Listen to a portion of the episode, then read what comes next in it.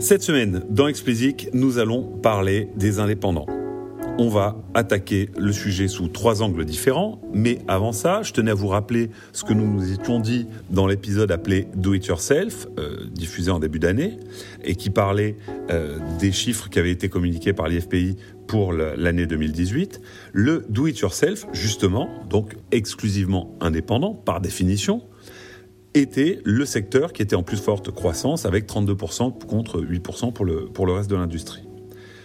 Nous allons aller voir où on en est à l'heure actuelle en commençant par examiner en Suède une tendance qui pourrait bien être l'avant-goût de quelque chose de plus lourd. Ensuite, nous enchaînerons en parlant des chiffres partagés récemment par Live Nation qui viennent apporter de l'eau à notre moulin. Et nous finirons par Ben's in Town qui permet aux artistes de communiquer directement et gratuitement avec leurs fans. Allez, commençons par nos amis suédois. Ces dernières années, beaucoup des tendances qui ont secoué le marché ont commencé en Suède. Je pense notamment au streaming audio, puisque, rappelons-le, Spotify est une entreprise d'origine suédoise. Et je pense également au peer-to-peer avec Pirate Bay, le fameux site de Torrent. Du coup, lorsqu'on voit émerger de nouvelles tendances de Suède, on est tenté de les prendre au sérieux.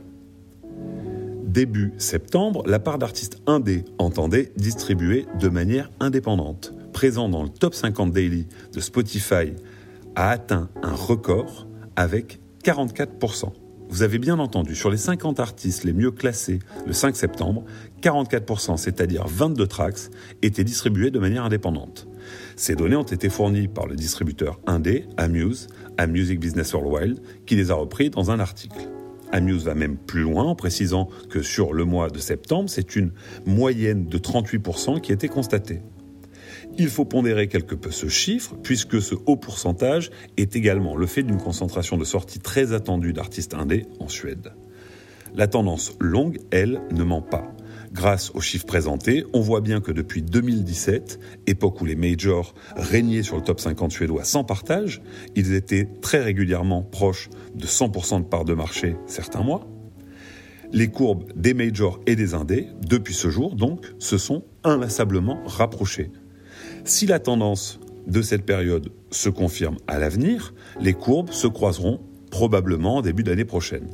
C'est-à-dire qu'à ce moment-là, les indés passeraient le cap des 50%. Ce phénomène est fortement poussé par la popularité de la scène hip-hop locale, en majorité indé, et par un désintérêt d'une partie du public pour les pop stars internationales.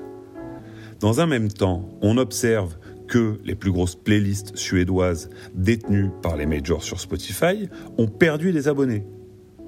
Pendant le même temps, des playlists à dominante indé, elles, en ont gagné.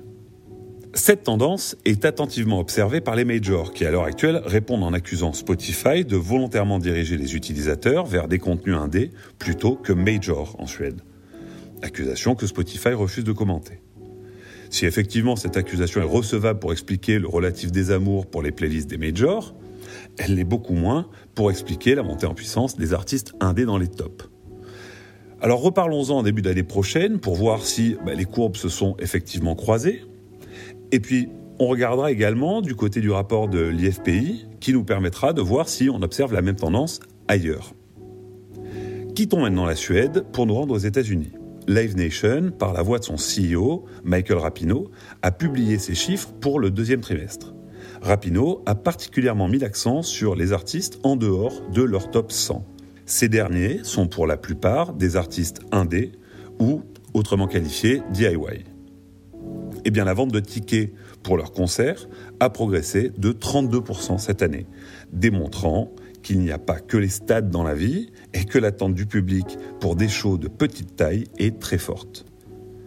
D'ailleurs, ces chiffres confirment ceux de Town pour début 2019. Le budget moyen par utilisateur est dépensé sur une plus grande quantité de concerts, et le nombre de concerts différents pour lesquels les utilisateurs de Town ont acheté des tickets est en hausse de 84%. Notons également le fait que les intentions d'achat pour des shows d'artistes en développement est en augmentation de 50%. Chaque semaine, ce sont 1,8 million de fans qui sont redirigés par l'app vers des achats de billets pour des concerts d'artistes en développement. Enfin, un dernier chiffre vient enfoncer le clou. 50% des utilisateurs de Benzin Town ont déclaré être allés à des shows d'artistes qu'ils connaissaient mal avant que l'application les leur recommande. Donc, dans un monde où l'on accuse, à tort ou à raison, les plateformes de streaming de ne pas permettre la création d'un lien entre l'artiste et les fans, Town prouve et amplifie la validité des stratégies de développement par le live et des stratégies de développement locales. Ce qui nous fait une transition toute trouvée pour notre troisième et dernier sujet, Town, toujours, qui a sorti une super feature dont je souhaite ici vous parler, permet aux artistes, alors déjà depuis quelques temps, de claimer leur page, c'est-à-dire de revendiquer l'accès à leur page sur la plateforme. À partir de ce claim, ils vont pouvoir manager leur page et, particulièrement, envoyer des notifications euh, aux utilisateurs de Town qui les suivent.